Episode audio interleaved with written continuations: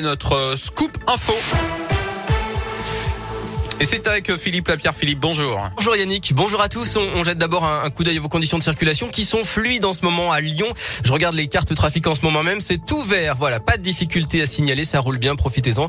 Et puis euh, du côté des transports en commun, il y a quelques perturbations cette semaine à cause du manque de personnel, notamment sur la ligne C, le métro avec une rame toutes les 7 minutes seulement selon le site des TCL. La une à Lyon, 5 ans de prison, dont la moitié avec sursis. C'est la peine prononcée ce matin par le tribunal de Lyon envers deux personnes accusées d'avoir agressé un policier à Gerland en 2010. En tout, il y avait 10 prévenus, mais sur ces 10 prévenus, 8 ont été relaxés par le tribunal, faute de charges suffisantes. L'enquête avait débuté à Villeurbanne en septembre dernier. Les policiers du Rhône ont démantelé un réseau international de vente de bouteilles de protoxyde d'azote. 7 tonnes de ce qu'on appelle le gaz hilarant avaient été saisies en Seine-et-Marne le mois dernier. C'est un, record en France.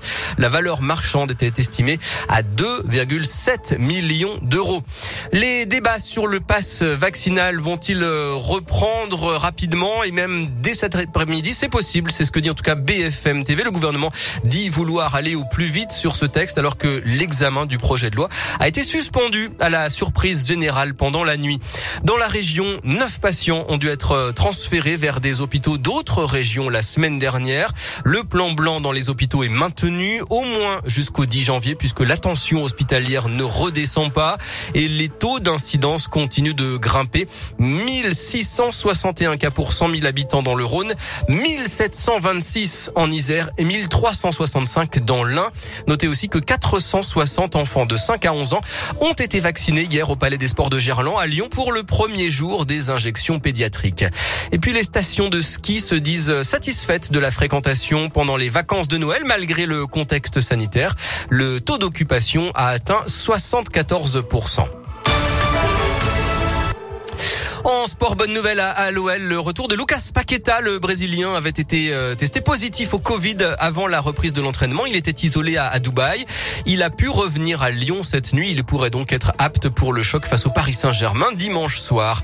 Dernier match des 16e de finale de la Coupe de France. Lens reçoit Lille à 21h. Hier, le Paris Saint-Germain s'est qualifié en éliminant Vannes et le tirage au sort des huitièmes de finale aura lieu ce soir.